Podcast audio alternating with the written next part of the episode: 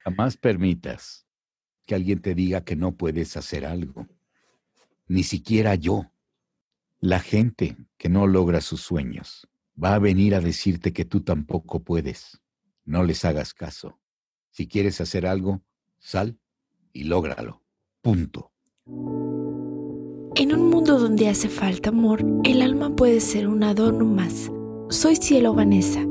Ven y acompáñame a este viaje de letras y pensamientos donde te compartiré con todo mi cariño y dedicación cómo ser mejor cada día, cómo identificar si algo anda mal dentro de ti, cómo luchar contra ese espejo con el que luchas cada día. Si el externar tus emociones te cuesta, si no sabes con quién hablar, si sientes que estás solo, has llegado al lugar correcto. Comencemos. Hola, ¿qué tal? ¿Cómo están? Bienvenidos a mi canal. Yo soy Cielo Vanessa y estoy muy feliz de estar aquí con ustedes. El día de hoy tengo a un invitadazo de honor, no tienen una idea. Estoy tan feliz, tan emocionada y también nerviosa por poder platicar con él acerca de muchas cosas. Él es mi querido Carlos II. Carlos, ¿cómo estás? Cielo, muchas, muchas gracias por invitarme. Estoy aquí muy contento de estar platicando contigo y de poder compartir algunas experiencias con la gente que te sigue, que tienes muchos seguidores, entre ellos yo, que soy tu fan. Entonces, con muchísimo gusto de estar aquí poder, platicando con, poder platicar contigo. Y bueno, pues aquí tú me dirás qué quieres platicar, qué me quieres preguntar. Y ya tenemos una charla muy amable y muy agradable aquí, que ya la habíamos programado desde hace tiempo, pero no habíamos podido tenerla. Pero bueno, ya estamos aquí en medio de esta condenada pandemia. Carlos, es un gusto escucharte. Tu voz es, es reflejo de la juventud. Quiero contarles que Carlos, bueno, es, eh, hace muchísimas cosas, pero también es actor de doblaje y él ha hecho voces que, que estoy segurísima que saben perfectamente quién es. Por ejemplo, Picoro, Goody, Alf. Esto solamente es uno de los tantos personajes que estoy segura que van a reconocer al escuchar su voz. Y yo quisiera que de tu propia voz nos contaras un poco de todo todo lo que haces, Carlos? Bueno, pues entre otras cosas, eh, yo soy publicista. Eh, estudié la carrera de licenciado en publicidad eh, y me dediqué a la publicidad varios años en mis inicios laborales. cuando yo tenía alrededor de unos 26 años, 25, 26 años, estaba yo en una empresa disquera en el departamento de publicidad, en la gerencia de publicidad. Esta empresa disquera actualmente se llama Sony Music. En aquella época se llamaba Discos CBS, pero actualmente se llama Sony Music. Entonces, estando yo en esta empresa, ya tenía yo varios años trabajando como publicista, decido dejar la, la publicidad porque hubo dos cosas que me agobiaron, que yo ya no puedo con ellas, que son los horarios y los jefes. No puedo con eso. Entonces decidí renunciar a esa carrera que llevaba yo en la publicidad y dedicarme a algo que me gustara. Entonces, como en la época en la que yo estuve trabajando como publicista, eh, estuve en una empresa de publicidad cinematográfica que se llamaba Procinemex, promotora cinematográfica mexicana. Y ahí tuve la oportunidad de estudiar un diplomado en cinematografía. Entonces, mi padre, el original Carlillos, él era periodista de cine y actor el decano de los periodistas cinematográficos de México, un personaje muy importante dentro del mundo del espectáculo. Y entonces él tenía muchos amigos y como ya había estudiado el diplomado en cinematografía y era yo licenciado en publicidad, le dije que pues eh, si me podía recomendar con alguno de sus amigos porque yo quería hacer cine. Me dijo que sí, nos fuimos a los estudios, y ahí en los estudios resultó que las películas que ya se estaban filmando no estaban contratando gente porque ya tenían a su personal. Y las películas que apenas se iban a rodar, apenas iban a contratar a la gente, faltaban dos semanas. Entonces no había oportunidad en ese momento, en ese preciso día, no había manera de que yo pudiera empezar a trabajar. Y em, nos fuimos a comer ahí al comedor de los estudios y se encontró mi papá, un amigo de él, el, maestro Fernando Álvarez, en paz descansen, los dos, mi papá y don Fernando Álvarez. Pero eran muy amigos, se habían conocido de muchos años anteriores y em, en la plática me oyó hablar el, maestro Álvarez y me dijo, oye, tienes buena voz como para doblaje, ¿qué experiencia tienes eh, como actor? Y le dije, pues la verdad, tengo ya varios años de trabajar en teatro, en cine, en televisión. Ya tenía yo, independientemente de la publicidad que hacía yo, yo había trabajado ya desde los 19 años en, en el cine, en el teatro. Y había trabajado en teatro, eh, comedia musical o teatro musical, que le llaman ahora, pero en aquella época se le llamaba comedia musical. Em, había trabajado yo en algunas cosas de televisión, algunas cositas de cine, también pequeños papeles pero no tenía yo una carrera que hubiera estado cultivando mucho, pero ya tenía mucha experiencia. Entonces, eh, estaba yo más dedicado a la publicidad cuando me salgo y eh, eh, la providencia te va poniendo donde tienes que estar.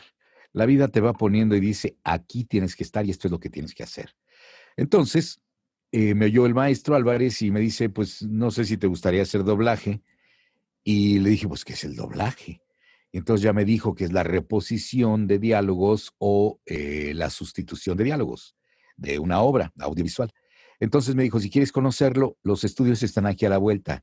Yo vengo aquí a comer con cierta frecuencia y, y de aquí pues nos podemos ir caminando, nos vamos aquí a los estudios que están a la vuelta. Ok, y ahí vamos. Llegamos a los estudios y lo primero que nos encontramos un amigo de mi padre porque estábamos regresando de la hora de la comida, todo el mundo había salido a comer, y entonces regresamos y eh, lo primero que nos encontramos es Luis Manuel Pelayo, la voz de Calimán, el hombre increíble, ¿no? ¿Qué tal, Carlillos? ¿Cómo estás? Y yo, uy, mi papá es amigo de Calimán. Entonces estaba yo feliz. Y luego otro a voces, otro, otro señor ahí, Carlillos, qué gusto, ¿cómo estás? ¿Qué andas haciendo por acá? Era Carlos Petrel la voz del tigre Shere Khan del libro de la selva, del señor Spock de Viaje a las Estrellas, de muchas otras voces, ¿no? Y entonces ya se saludó con mucho cariño, con bien.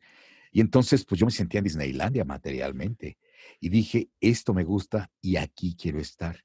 Entonces le pregunté al maestro que cuándo podía ir yo a, empezar a ver cómo se hacía el doblaje. Y me dijo, cuando quieras, mañana mismo si quieres, a las nueve de la mañana aquí te espero y empecé a ir a doblaje. Esto fue en el año de 1979. Sí, tú ni habías nacido, ni beso eras. Entonces ya estaba yo eh, yendo a mis prácticas y ya en el año de 1980 empiezo a trabajar, pero ya con frecuencia, ya definitivamente, en el mundo del doblaje y estoy cumpliendo 41 años de trabajar en doblaje. Este noviembre de, de este 2020 cumplí 41 años de trabajar en doblaje. Carlos, qué maravilloso es escucharte. 41 años no es absolutamente nada fácil. Fíjate que yo te quiero comentar algo. Hay personas que me escriben y me dicen, ¿sabes qué, Vanessa? Yo amo cocinar, yo amo hacer esto, pero ¿de qué manera puedo hacer para dedicarme a, a, esto que tanto me apasiona.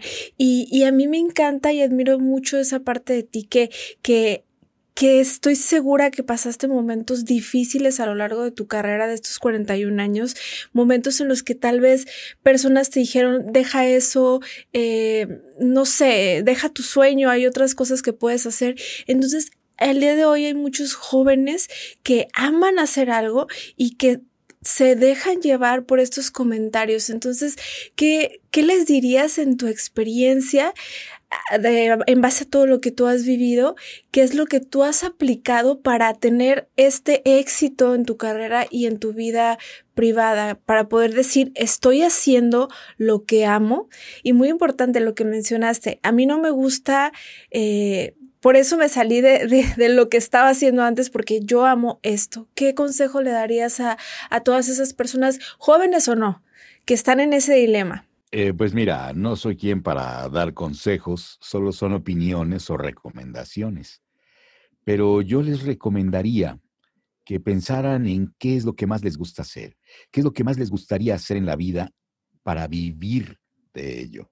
No importa si ganan mucho, si ganan regular, si ganan poco, no importa, qué es lo que más les gusta hacer en la vida y cuando encuentren qué es lo que más les gusta hacer. A lo mejor hay gente que lo que más les gusta es eh, la escultura o la pintura o la locución o la medicina o la arqueología o la espeleología, no sé, lo que más les guste. Piensen en qué es lo que más les gusta, qué es lo que más disfrutarían hacer en la vida. Y a eso dedíquense. No importa la edad que tengan, si son jóvenes, si son medianos, si son adultos, adultos mayores. Nunca dejen asignaturas pendientes en su vida, porque cuando se queda una asignatura pendiente existen esas frustraciones. No, no me gusta esa gente que dice que yo no me arrepiento de nada en la vida. Siempre que oigo esa frase, me parece que esa gente no aprendió nada, porque todos tenemos arrepentimientos, todos tenemos algún remordimiento de algo que hicimos o de algo que no hicimos. Entonces, cuando alguien dice, yo no me arrepiento de nada, y he oído mucha gente, ¿eh? esas son baladronadas, eh, que yo no me arrepiento, yo volvería a hacer lo mismo que hice en la vida. Pues sabes qué, que no, no, porque seguramente cometiste muchos errores y esos errores los pudiste subsanar o no. Hay cosas que luego no se pueden subsanar. Pero si no te arrepientes de haber cometido ese error, no aprendiste nada en esta vida. No aprendiste nada, es una bestia. Y perdona a los que les pise los callos, pero ni modo. Así es. Si no se arrepienten de nada, es que no han aprendido nada. El chiste es que cuando tú te arrepientes de algo, aprendiste y dices, ese error no debí cometerlo, o esto que no hice, debía hacerlo. Pero, como digo, siempre hay un momento para hacer las cosas. Te caen los veintes. De repente te llega la madurez y vas, conforme vas transitando en la vida, vas aprendiendo y te vas dando cuenta de que muchas de las cosas y de los conceptos y de las ideas que tienes cuando eres joven son erróneas. Y que de pronto la vida te va enseñando todo su embrujo y filosofía y las cosas no son como tú las creíste o como te las plantearon o te las platicaron.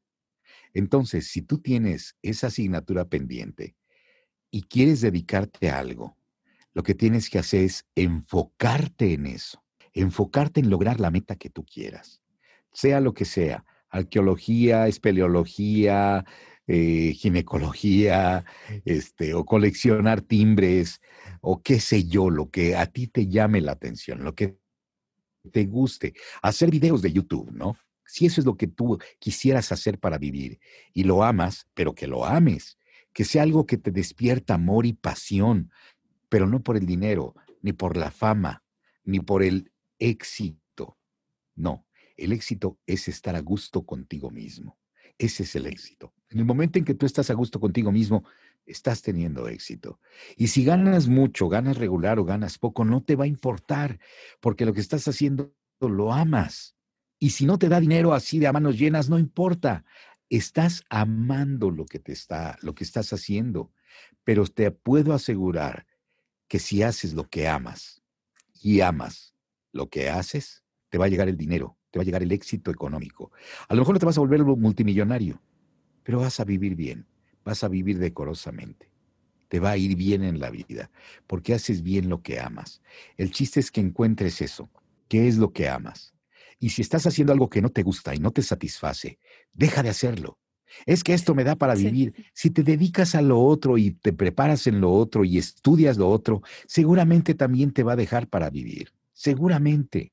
Entonces, si esto que haces no te llena, no te gusta, te frustra, todos los días cuando te despiertas para hacer de lo que vives y sientes que es una carga, sientes que es un pan muy amargo, déjalo. Busca lo que te dé un pan dulce, sí, aunque sea un pan, pero es dulce y te va a gustar. En cambio, puedes tener 100 panes, pero son amargos y no te van a gustar. Entonces, Deja los 100 panes que te amargan la vida y dedícate a un pan dulce que te va a endulzar la vida. Y vas a ser feliz con eso. Y no importa la edad, lo que quieras. Si el físico te lo permite, a lo mejor, a lo mejor tienes 80 años y lo que tú quisieras haber sido es patinador de hielo, patinaje artístico. Bueno, pues ahí sí va a estar difícil. Pero involúcrate en algo que tenga ver con el, que, que ver con el patinaje artístico, ¿no?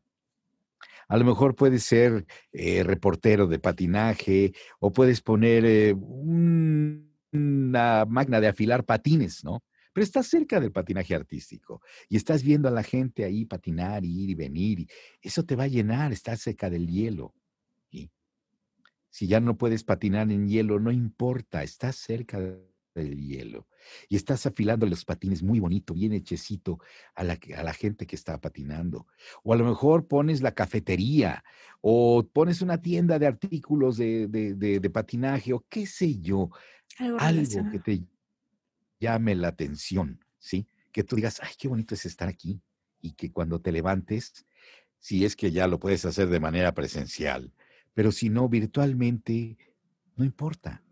El chiste es que ames lo que haces y que hagas lo que amas. Y así no vas a tener que trabajar ni un día en tu vida, porque no va a ser trabajo, va a ser tu trabajo va a ser un placer hacerlo. Carlos, hay algo de lo que ahorita que hablas acerca del arrepentimiento en las cosas que hacemos, tienes mucha razón en, bueno, en todo lo que dijiste. Realmente, si nosotros no aprendemos de nuestros errores, los vamos a volver a cometer. Entonces, y muchísimo más si hiciste algo que no te gustó, que no te trae buenos recuerdos, corres el riesgo si no aprendes de eso, de volver a repetirlo. Entonces, esta vida se va muy rápido y hay que aprender bien y, tratar de el mayor tiempo posible de nuestra vida hacer lo que amamos, porque de verdad, sin importar lo que diga la gente, es nuestra vida, son tus sueños, es tu vida. Entonces, haz lo que te hace feliz. ¿Hay algo en tu experiencia que, que tú digas, sí, me arrepiento y aprendí de eso y gracias a eso subí un escalón más en mi carrera, en mi vida? Eh, entre las cosas que yo podría decir que me arrepiento de no haber hecho, no de haber hecho, sino de no haber hecho, porque también de ahí hay arrepentimientos. Eh, por ejemplo, hay dos, dos ejemplos que voy a poner. Yo tuve la oportunidad de estudiar música cuando yo era joven. Pude haber estudiado música y aprendido a leer música. Entonces, como yo era muy habilidoso, yo tenía una gran retentiva en aquella época. Yo me aprendía las óperas, porque estuve estudiando ópera. Yo me aprendía las óperas en tres semanas, en un mes. Yo ya tenía puesta una ópera, una ópera de cuatro actos, sí. Entonces, me tocaban en el piano, yo empezaba ahí a tararear junto con el pianista, iba viendo las figuras en la partitura musical y todo el rollo, y perfecto ya me aprendí esta figura, ya me aprendí esto. Y andaba oyendo, en esa época se usaban los cassettes, andaba oyendo en cassettes, andaba oyendo el área que tenía yo que cantar, o el dueto, o el terceto, o el cuarteto, dependiendo de lo que tenía yo que cantar. Entonces lo iba oyendo y lo iba machacando mientras iba yo manejando rumbo al trabajo, etcétera. O llegaba a casa y me ponía a estudiar con la partitura ahí y me ponía yo a ver las figuras musicales pero me arrepiento de no haber aprendido música realmente, a leer un pentagrama, a leer una partitura. ¿Por qué? Porque se me presentó años después, se me presentó la oportunidad de hacer audición para cantar ópera en el Metropolitan Opera House de Nueva York. Sí, una de las dos casas más importantes de la ópera del mundo, porque está la Scala de Milán en Italia y está el Metropolitan de Nueva York en Estados Unidos. Y se me presentó la oportunidad de hacer audición. Y fui a hacer la audición. Y pasé las dos primeras audiciones preliminares. La última ya no, porque la última necesitaba saber leer música. Y yo no sabía leer. Y me tuve que regresar a mi país con mis honores, porque no sabía leer música. Me arrepiento de no haber estudiado música cuando debía haberla estudiado, porque si hubiera estudiado la música como debía, hubiera podido quedarme como parte del elenco base del Metropolitan Opera House de Nueva York. Sí. Ese es algo de lo que me arrepentí. Luego, de lo que me arrepentí que no hice, que no aproveché la oportunidad, fue que precisamente por esas épocas se me presenta la oportunidad de volverme cantante popular en Miami. Pero regreso a México y no regresé a Miami porque empecé a trabajar mucho en México. Empecé a tener mucho trabajo como locutor. Y dije, no, pues me está yendo muy bien. Ya después me iré a Miami en cuanto deje de irme también aquí. Y nunca más regresé a Miami. Sí. Entonces me arrepiento de eso. que no hice, regresar a Miami porque me estaba yendo muy bien allá. Entonces, esas decisiones que va tomando uno en la vida de no estudio y no regreso, porque me va muy bien aquí y porque yo soy muy fregón y no necesito estudiar música para aprenderme las óperas, pesaron después. Años después, ahí pesaron. Y ahí es donde dices, ah, cómo me arrepiento de no haber estudiado música. Pero me ha ido muy bien en lo que hago, ¿sí? Me ha ido muy bien, bendito sea Dios. He tenido éxito en mi trabajo. Actualmente por esto estamos haciendo esta entrevista, porque mi trabajo ha representado una lucha de muchos años, de mucho tiempo. Cuando yo llego a doblaje, hubo gente que me dijo, ¿qué estás haciendo aquí? Tú no sirves para esto, ni siquiera eres actor. Tienes buena voz, pero hasta ahí. ¿Y qué sentías? perdón que te interrumpa, Carlos. ¿Ahí qué sentías? Porque esto a, muchos nos ha pasado que nos dicen, no lo hagas, no sigas, déjalo, hay cosas mejores. ¿Qué, qué hizo Carlos II en ese momento para decir, es mi decisión y es mi sueño? Lo que hice fue pensar sobre mí y decirme, ¿crees que puedes? ¿Te tienes fe? ¿Estás seguro de que puedes hacer algo? Sí, sí, sí puedo. Entonces hazlo. Que nadie venga a decirte que no puedes. Hazlo. Y después, años después, en una película llamada En Busca de la Felicidad, Will Smith, que está representando allá a Chris Garner, le dice a su hijo, la gente que no logra sus sueños va a venir a decirte que tú tampoco puedes no les hagas caso. Que nadie te diga que no puedes hacer algo, ni siquiera yo. Si quieres hacer algo, sal y lógralo. Punto. Entonces, yo no había visto esa película ni, ni nada, ¿no? Pero cuando me dijeron que no podía, yo dije, no, sí, sí puedo. Sí puedo. Cuando yo llegué por primera vez a tomar clases con mi maestro de canto, el maestro Jasso, llegué a la Escuela Nacional de Música y estaba el vocalizando a varios alumnos. Y yo los oía cantar unas voces maravillosas y todo. Y yo iba ahí para ver si podía cantar, aprender a cantar. Y me recibe el maestro y lo primero que hizo me dijo, a ver, mijito, el abonero. Y yo, pues, quién sabe quién será, ¿no? Tú, tú, el abonero, el que está volteando. ¿Yo? Sí, tarugo, pero tarugo con P. Sí, tarugo. Y yo, oh, perdón, este, sí, ven, ven, ven. Entonces ya me acerqué con el maestro.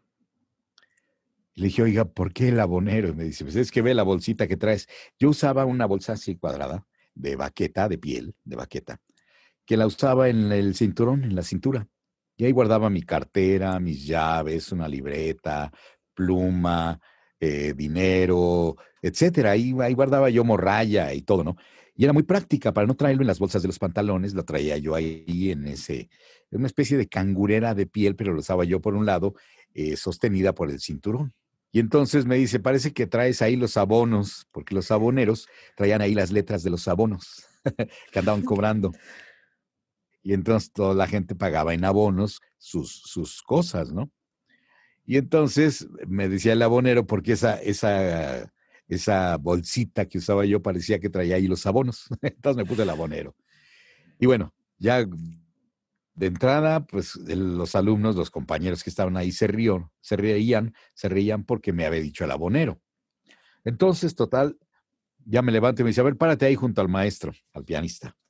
Y me dice, mm, ya que me paro ahí junto al maestro, porque yo había oído que vocalizaban ahí los alumnos, me dice el maestro, a ver, mijito, haz pipí. Y yo, ¿eh? perdón, maestro. Sí, tarugo. Compré otra vez, ¿no? Sí, tarugo, haz pipí. Y yo, no, no le entiendo, maestro. Y la gente, todos los alumnos, doblados de la risa, ¿sí? Riéndose de mí, a carcajadas. Y yo los veía y se burlaban, ¿no? Y el maestro me dice, sí, tarugo, haz pi, pi, pi, pi, pi, pi, pi, pi, pi, pi, pi, pi, Y todos, ja, ja, ja, jamás se reían. Ya yo empecé. Y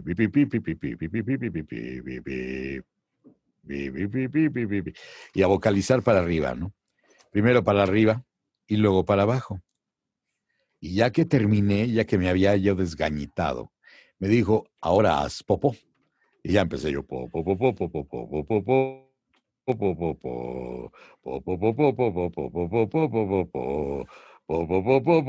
y al vocalizar, ¿no? Y ya que termino de vocalizar, de hacer pipí, popó, me dice el maestro, pues mijito, cantas muy gachito, pero tienes voz grave. A ver qué podemos hacer por ti. Y yo, ok, maestro, muchas gracias. Bueno, ven los martes y los jueves, a esta misma hora que llegaste. Y te voy a dar clase a ver, a ver qué, a ver qué pasa contigo. Ok, maestro, muchas gracias. Me salí de ahí yo, se habían reído de mí, me había ridiculizado el maestro. Me había dicho que cantaba muy gachito, pero que tenía voz grave. A ver qué podía hacer por mí. Y me, quedé pues eh, muy desilusionado, ¿no? Salí de ahí, me subí a mi coche y me dije, no voy a volver aquí. Para que se burlen de mí, no voy a volver. Y me arranqué y me fui. Esto era un martes. Llega el jueves, yo tenía que regresar. Y estaba yo en el trabajo. Y me estaba diciendo, no, no voy a ir, total. Ya, ya, yo, ya, ya cantaré después, ya tomaré clases después con otro maestro pero algo dentro de mí no me dejaba. Y saliendo de trabajar, me dijo, vete para allá, ve para allá. Dije, sí, no voy a dejar que nadie que se burle de mí me quite de mis aspiraciones. Me subí a mi coche, me arranqué y me fui a la escuela, a la Escuela Nacional de Música. Ahora es la Facultad de Música de la UNAM, pero en aquella época era la Escuela Nacional de Música. Y llegué entré otra vez al salón y ya me volvió a pedir el maestro que me parara y que volviera a hacer pipí y popó, pero ya me la sabía. Y entonces ya empecé yo, pi, pi, pi, pi, pi, pi, pi, pi, pi, pi, pi, y ya empecé a, a vocalizar y todo eso. Y después de que terminamos de vocalizar, me prometí a mí mismo que yo iba a cantar sus papeles, porque él montaba óperas, que yo iba a cantar sus papeles de la tesitura que yo era, que yo era abajo. Dije, yo voy a cantar sus papeles. Le voy a demostrar que sí puedo, que aunque cante gachito, puedo cantar bien. Y pasó un año y yo no cantaba absolutamente nada, no me había puesto ni una pieza, ni media canción, no nada más me vocalizaba y me vocaba y me vocalizaba. Y yo decía, bueno, ¿y cuándo voy a cantar? Porque yo veía que a todo el mundo le ponía canciones, le ponía arias y le ponía duetos y demás, y a mí nada. Y un día llega un maestro que era el director del coro de la Escuela Nacional de Música y le dice, Enrique, necesito tres solistas, un tenor, una mezzosoprano y un bajo, porque vamos a cantar la, misa en mi menor de Bach. Todos necesito esos tres elementos. Y voltea el maestro a ver a los alumnos y le dice, a ver, tú, Lupita, vete con el maestro. Eh, tú, estrella, vete con el maestro. Y tú, abonero, vete también con el maestro. Y yo, entonces me acerqué al maestro y le dije, maestro, yo no sé cantar. ¿Y quién te dijo que no sabes cantar? Llevas un año aquí. ¿Cómo que no sabes cantar? Después de un año. dije, maestro, es que no me ha puesto usted ninguna canción. Y ¿Y eso es que no sabes cantar? ¿Llevas estudiando un año y no sabes cantar? Bueno, maestro, vete con el maestro tarugo, con P otra vez. Vete con el maestro y que te ponga lo que te tiene que poner de, de voces y todo. Sí, maestro. Me fui con el maestro. Me dio las partituras y todo eso y regreso yo con mi maestro. dije, oiga, maestro, pues esto es lo que me dio. Ok. Te vas a venir todos los días con el maestro Cedillo a que te vaya poniendo dedo por dedo la partitura musical de lo que se va a cantar.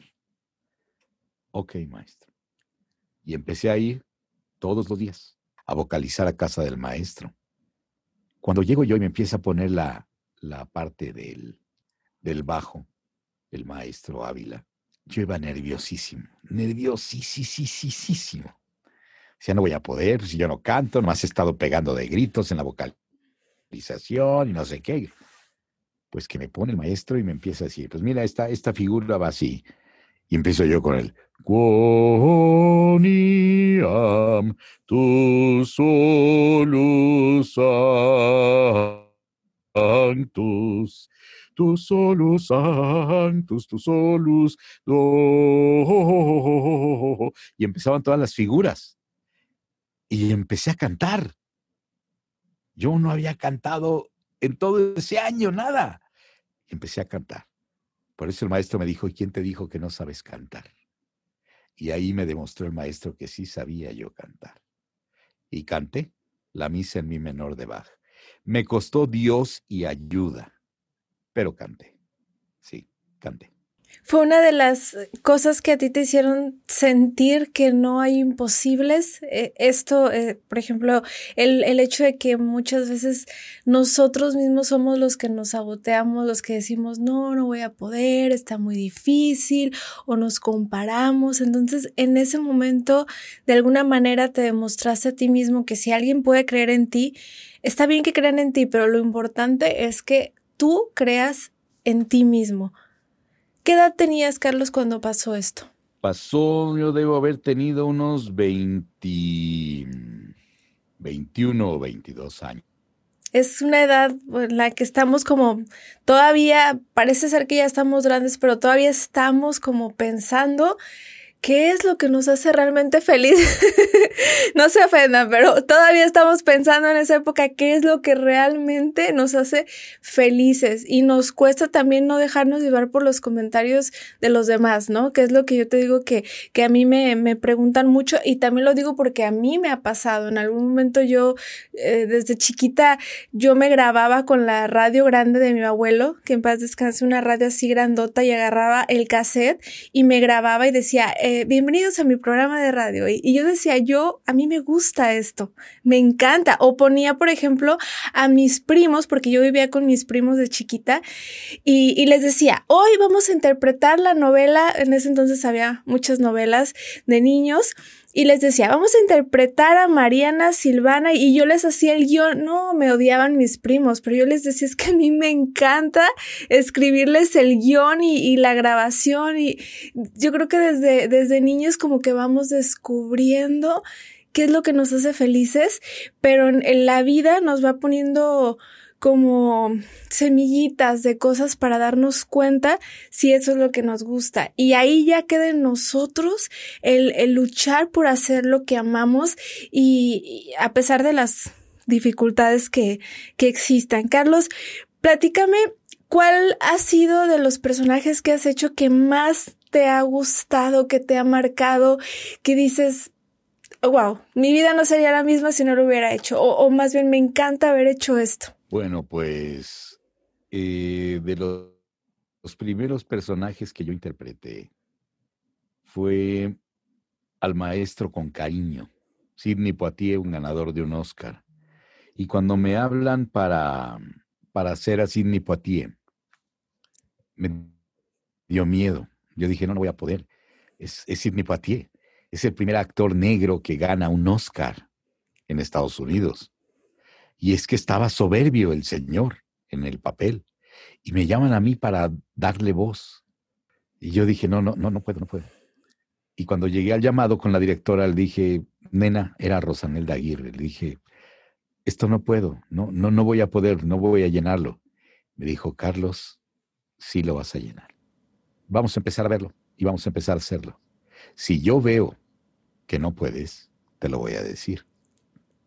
Pero si veo que sí puedes, te vas a dar cuenta y vamos a continuar. Ok, le dije, pero bueno, vamos a hacerlo. Y empezamos. Y desde el primer loop que puse, dije, sí puedo.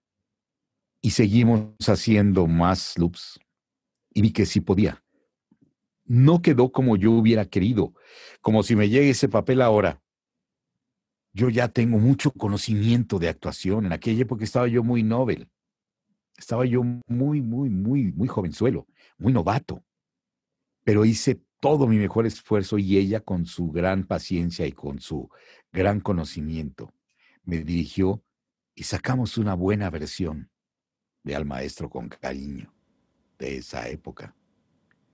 Dudé de mí en ese momento, estaba yo muy chavillo, pero tampoco me eché para atrás, porque le hubiera podido decir, no, no, definitivamente no lo voy a hacer, no, no voy a estar ahí, bye, no.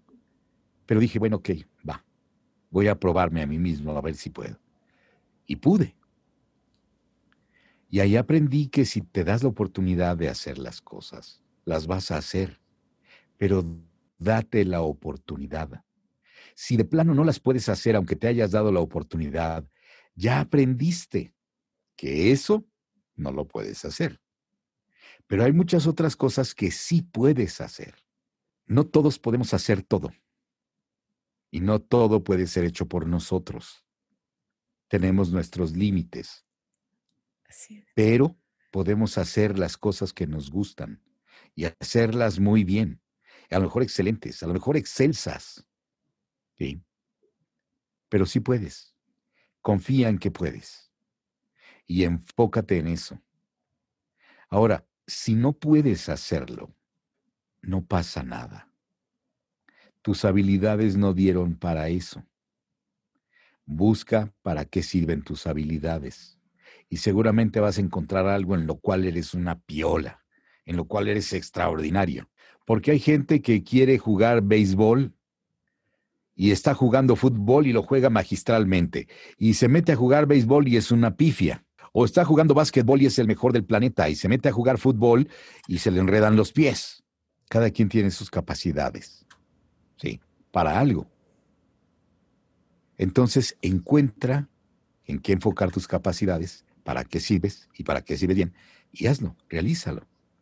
Pero nunca te quedes con las ganas de probar o nunca te quedes diciendo no voy a poder y no lo hagas. Mejor inténtalo, hazlo. Si no pudiste, bueno, pues ya no pude, pero sí lo intentaste. En mi caso, por ejemplo, si hay dos oportunidades cuando hay algo, digamos que si tú vives en un lado de un río y ves que en el otro lado del río es un río caudaloso, fuerte, si ves que del otro lado del río hay mejores oportunidades que donde estás, si te lanzas, tienes dos opciones, decides lanzarte. La primera es que te lances y cruces. La segunda es que te quedes donde estás y te quedes nada más viendo lo que hay del otro lado. Diciendo, ay, ojalá y pudiera. Pero si decides lanzarte al río, vuelves a tener dos oportunidades. La primera es que llegues al otro lado y obtengas la recompensa que estás buscando del otro lado. O la segunda, que sea tan fuerte la corriente que te arrastre con el río y te destroce contra las piedras. Pero si te sucede eso, si te arrastra, vuelves a tener dos oportunidades. Una, de dejarte hundir y ahogar, o de intentar salvarte y llegar a otro punto de aquel río. Si te quedas siempre en la primera oportunidad, pues te quedaste con el fracaso, te quedaste con el ojalá se pudiera, pero nunca lo intentaste. En cambio, si te lanzas, siempre vas a tener dos oportunidades aunque te lleve la corriente y te destroce, aún llevándote la corriente tienes dos oportunidades, o hundirte y ahogarte, o salir de ahí. Siempre es mejor tener una segunda opción e intentar la segunda opción. Ahora, tampoco hay que caer en eso de que salte de tu zona de confort. Eso también me choca lo de la zona de confort. Porque si estás en tu zona de confort y estás a gusto y feliz con lo que estás haciendo, ¿por qué dejar de hacerlo?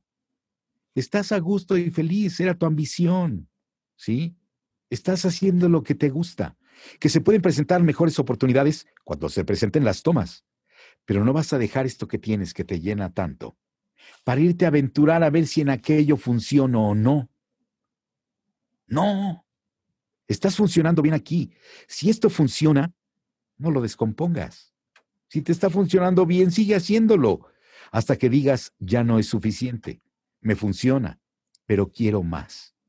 Entonces sí, ah, pero pues me gustaría tener más, pero no, mejor me quedo aquí. Ahí ya estás mal. En el momento en que se aparece una oportunidad o aparece la ambición, el deseo de crecimiento, si no lo tomas en cuenta y dices, no, mira, pues ¿para qué le busco? Si estoy muy bien aquí, ¿no? Pues ya mejor me quedo aquí, ¿no? Pero si dijeras, ay, es que podría ser mejor, esto podría estar mejor, es lo mismo que amo hacer, pero puede ser mejor, lo, la oportunidad se presenta allá, puedo hacerlo, estoy seguro de que voy a estar mejor. Lánzate. No, ahí sí no te quedes en tu zona de confort. Pero si estás bien y tú dices, no, sabes qué, yo ya estoy feliz aquí. No me interesa ir a hacer radio a la BBC de Londres.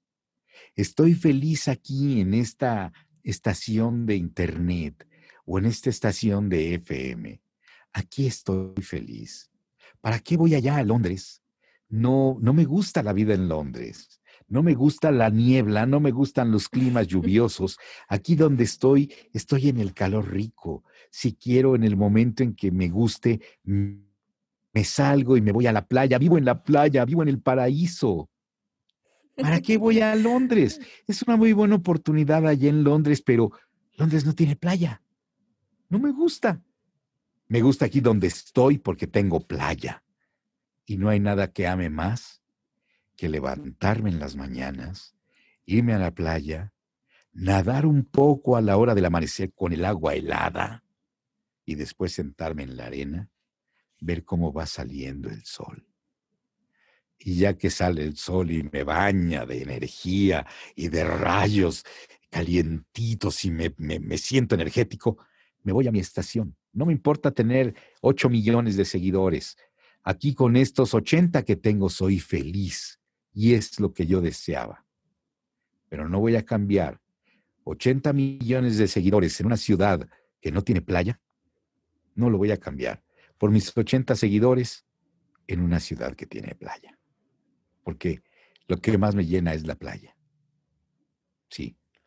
Tienes que valorar todas esas cosas. Pero si tienes una ambición, realízala.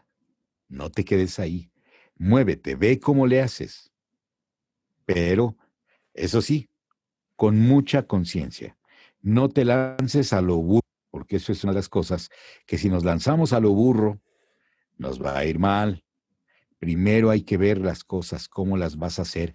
Para eso es necesaria la preparación. Si tú te vas a tirar al río, pero nunca te has puesto a aprender a nadar, ¿qué va a pasar? Te vas a ahogar. Pero si quieres cruzar el río, ponte a aprender a nadar. Y ya que sepas nadar, te lanzas al río. Pero primero prepárate. Sí. La preparación es muy importante.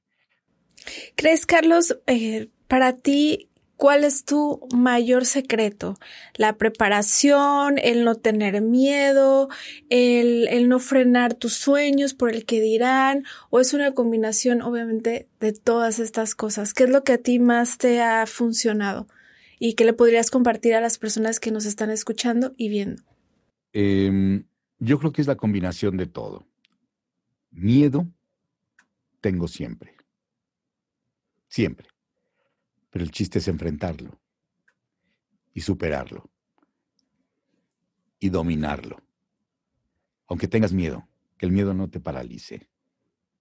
Haz lo que quieres hacer, aunque tengas miedo de que no funcione. Puede no funcionar, pero ¿qué tal que sí funciona? Ya lo hiciste. Son las dos opciones. Son las dos opciones. Tú lánzate. Y vas a tener miedo porque es un río muy caudaloso. Pero ¿qué tal que nadas lo suficientemente fuerte y llegas al otro lado? También hay la posibilidad de que te hundas. Pero vuelves a tener dos oportunidades. Entonces, si tienes miedo, enfréntalo. Que el miedo no te paralice. Ahorita, por ejemplo, estamos viviendo una época de mucho miedo, de mucho temor. Sí. sí.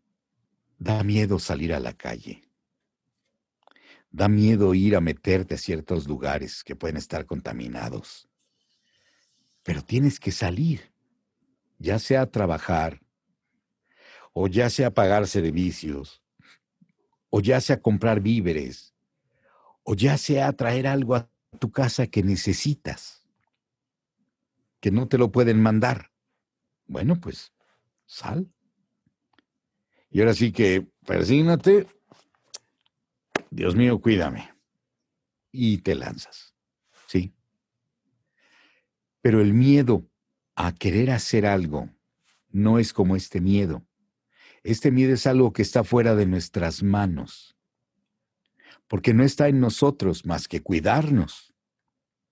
Pero si te llega a dar, estás inerme ante las cosas. En cambio, cuando tú tienes ambiciones de, de trabajar en algo, estás en tus propias manos. No estás en manos de nadie. Estás en tus propias manos de qué es lo que quieres hacer, qué es lo que quieres lograr. No le eches la culpa a la gente de que no, pues es que fulano me dijo que no podía y mis papás no me apoyaron. Y que no, si tus papás no te apoyan, apóyate tú. Siempre hay alguien que te apoya. Siempre, no nos hicimos solos, nadie nos hicimos solos. Acabo de decirte yo, hubo un maestro de canto, sí, hubo un maestro de canto que me enseñó a manejar la voz. Y antes de ese maestro de canto hubo una persona que me oyó y me dijo, oye, te voy a mandar con mi maestro porque creo que puedes trabajar conmigo en mi obra de teatro. Sí. Y antes de eso mi papá me dijo, yo creo que tú puedes hacer esto, estudia. Y yo estudié y terminé una carrera. Y estudié canto. Y, y e hice teatro. Y estudié actuación siempre hay alguien a quien, a quien de repente le, le dices, quiero hacer esto, pero no sé cómo. Hazlo así. Yo te ayudo, yo te apoyo. Nadie se hace solo, eso es mentira. Eso es egolatría. Todos tenemos gente que nos apoyaron en algún momento. Nadie se hace solo. Hay gente que dice, no, pues es que me costó mucho trabajo y yo toqué puertas y se me cerraron y no sé qué. Pero había alguien detrás que te decía, no, vuelve otra vez. Si te caes seis veces, levántate siete. Y, y cuando llegas a tocar a la puerta de ese algo, a ese lugar, y alguien te dice, ¿qué busca? Oiga, es que quiero ser, quiero ser locutora. A ver, pásale. Vamos a ver qué tal lo haces. Y te esmeras en hacerlo. Y dice, estás muy verde, pero yo te voy a, apoyar. Eh, prepárate mejor y todo el rollo y cuando estés mejor preparada regresa, yo te ayudo. O te voy a dar la oportunidad, aquí estás muy verde, pero ve preparándote mientras estás haciendo esto. Y te dan la oportunidad. Sí. Tú solito no te haces. Siempre hay alguien que te enseña, siempre hay alguien que te empuja, siempre hay alguien que te apoya, a veces involuntariamente, ¿eh? a veces voluntariamente. Pero hay veces que una persona que te dice, no, tú no puedes hacer esto, mejor búscate otra cosa. Esa persona puede ser que te esté ayudando. Sí. Porque dices, ah, no puedo. Sí pasa. Vas a ver, vas a ver. ¿Sí? Ya veremos, dijo un ciego. Y te lanzas. Dime que no puedo para más hacerlo. sí, sí, nomás dime que no puedo para que lo haga. Exacto. Entonces, y hay que ser agradecidos en la vida. A quien te ayudó y te apoyó voluntaria o involuntariamente, dale las gracias. Sí, dale las gracias. Gracias, fulanito, por haberme dicho que no podía. Gracias, Perenganito, por haberme dicho si puedes. Gracias, Sutanito, por haberme puesto donde hay. Gracias, gracias, porque por eso estoy aquí.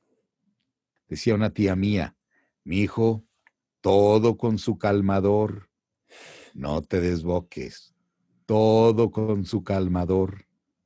¿Ok? Sí. Si no puedes hacerlo de momento y te desbocaste y te caíste, bueno, levántate. Otra frasecita sangrona. Atrás ni para tomar vuelo. También es una estupidez. Necesitas hacerte para atrás tantito y ver por qué no avanzas o por qué te tropezaste o qué sigue adelante. Porque si vas en una loca carrera desenfrenada y no, no te paras nunca y atrás ni para tomar vuelo, no vas a saber en qué momento te tropezaste y te fuiste al vacío. ¿Sí? Detén tu loca carrera, reflexiona y di, a ver, aquí si doy este siguiente paso, ¿qué hay? Hay en las movedizas. Sí. No, a ver. Estudias el camino y aquí hay las movedizas, allá también. De este lado se ve más firme. Voy a probar de este lado. Pruebas, está más firme, va, por aquí le sigo.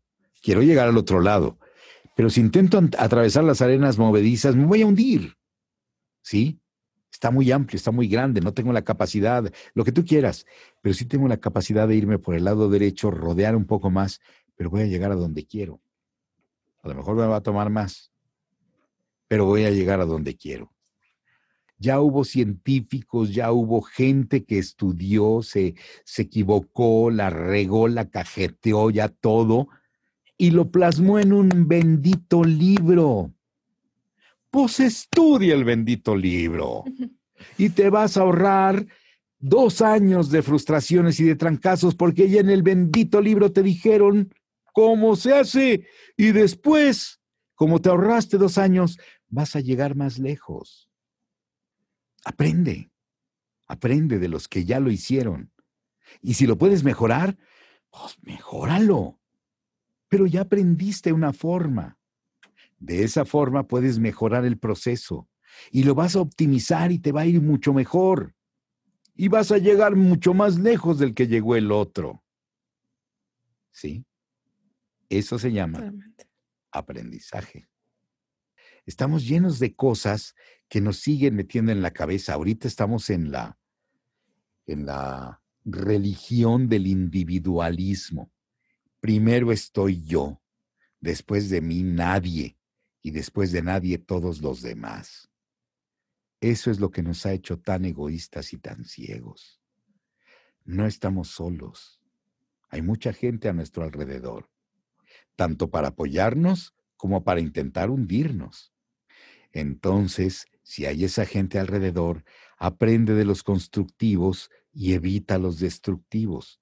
Ahora, si te toca un destructivo, aprende del destructivo también, porque se va a tratar de destruir y tú vas a tratar de construir. Y si aprendes del destructivo, vas a poder ser mejor constructor, porque ya sabes cómo destruir. Ahora no te queda más que aprender a construir. ¿Sí? Pero esa, esa filosofía del egoísmo actual de a ti no te importe lo que digan los demás, a ti no te importe lo que hagan los demás y que... Perdón, si yo fuera solo no me importaría lo que dijeran los demás, ni lo que hagan los demás.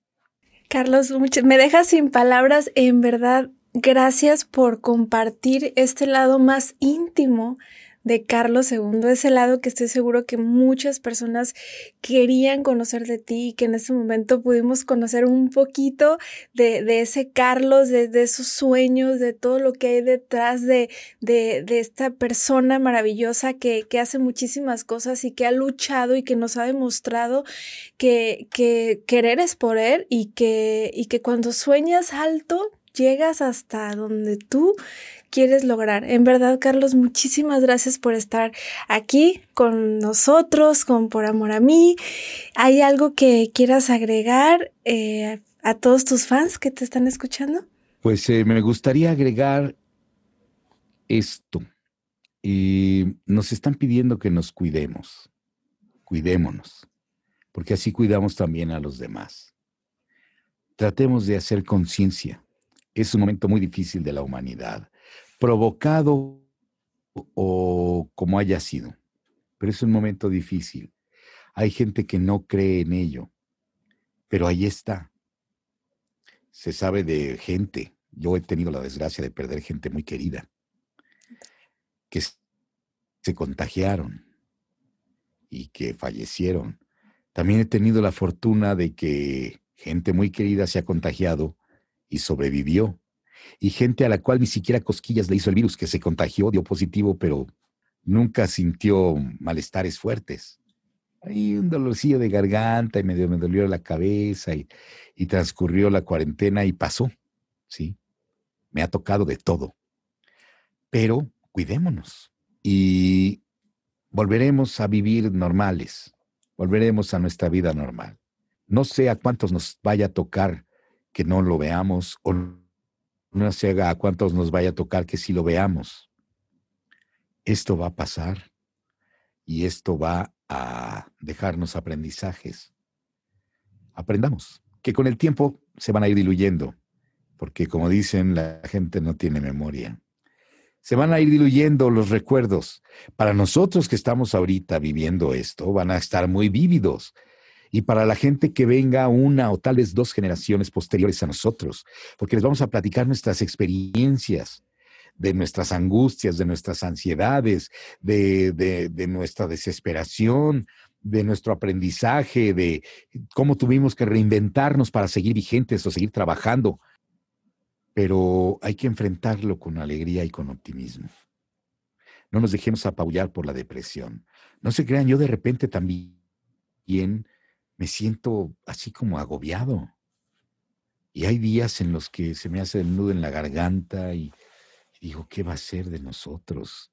¿Qué va a ser de la humanidad? Si mañana salgo, ¿qué va a pasar? Y me duermo con esa angustia, con esa incertidumbre, con las ganas de salir. Y al día siguiente despierto y digo, gracias Dios por dejarme despertar. Y te levantas, te estiras, te bañas o no te bañas, lo que sea pero te levantas, te preparas tu desayuno. Yo todos los días me preparo con mucho gusto mi desayuno. Ahora me ha dado por prepararme un par de tiras de tocino y con ese aceitito del tocino le quito lo, más que puedo, lo, lo guardo, lo bueno lo desecho y ahí frío un poquito de pechuga de pavo, le pongo salchichas a veces o la pura pechuga, le pongo un par de huevos, le pongo queso Oaxaca y hago una tortilla. Y luego me como mi tortilla con otras tortillas de maíz o de harina, o en un sándwich o en un bollo de hamburguesa.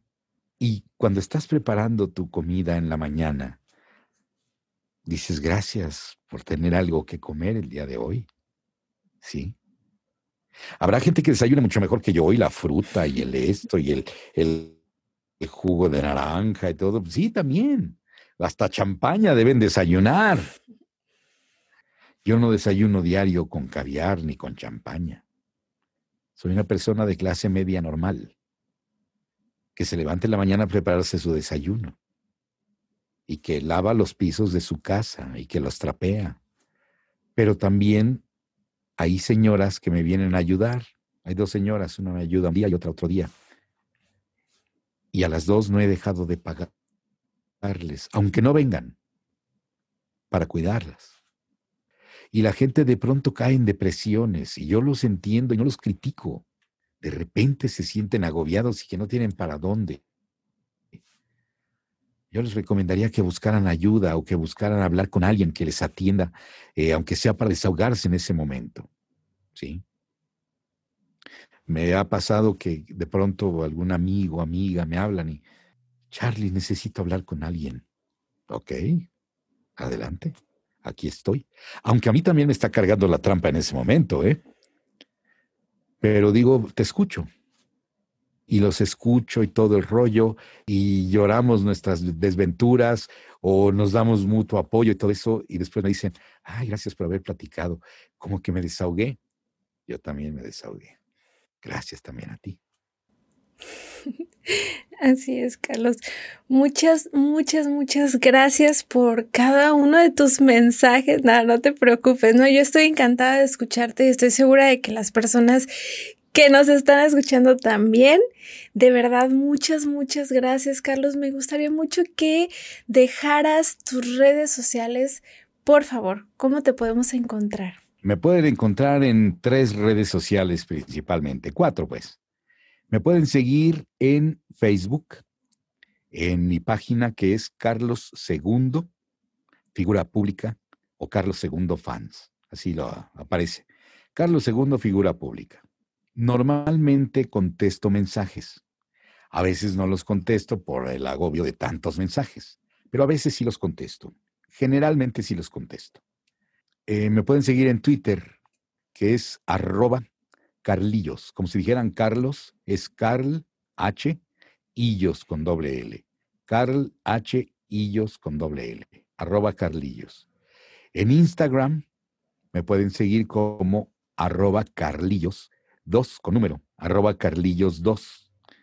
Y en TikTok me pueden seguir como Carlos Segundo Oficial. Ahí nos encontramos. Ahí, por cierto, conocí a Cielo a través de la red.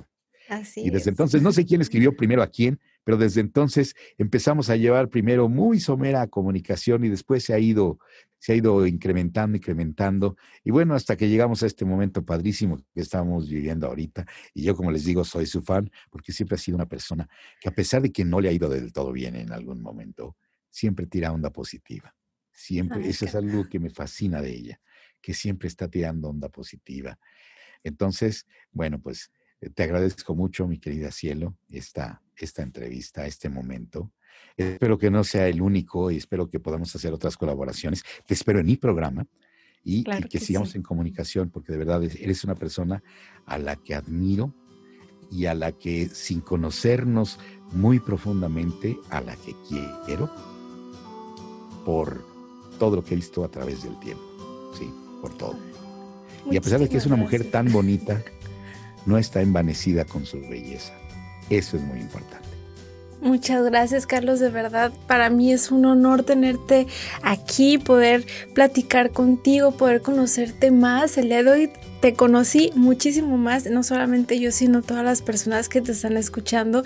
Y agradezco mucho que hayas aceptado mi invitación y poder contarnos todo esto. Aquí nos quedaríamos 20 horas, de verdad. Si pudiéramos subir un video tan grande, lo haríamos. Estoy segura que no va a ser la, última vez que vamos a, colaborar, a platicar, a, ahondar en, estos temas que, que estoy 100% segura que a más de una persona que te escuche lo vas a motivar a, luchar por sus sueños y a dejar de poner pretextos, porque muchas veces eso hacemos, nos sabotemos a nosotros mismos o ponemos todas nuestras decisiones en manos de otras personas cuando depende mucho de nosotros. Así que para mí es un honor, la que te admira soy yo. Gracias Carlos de corazón por estar con nosotros. El día de hoy pues llegamos a su fin. Por favor dejen aquí en la cajita de comentarios si tienen más preguntas para Carlos, vayan a seguirnos en sus redes sociales y platíquenos qué opinaron de esta colaboración, de este video. Yo estoy encantada y muchísimas gracias Carlos nuevamente y muchísimas gracias a todas las personas que nos escucharon y que nos vieron a través de YouTube. Muchísimas gracias y nos vemos pronto. Pórtense mucho, cuídense bien y no hagan nada que yo no haría. Hasta más vernos. Él fue Carlos II con nosotros. Muchas gracias.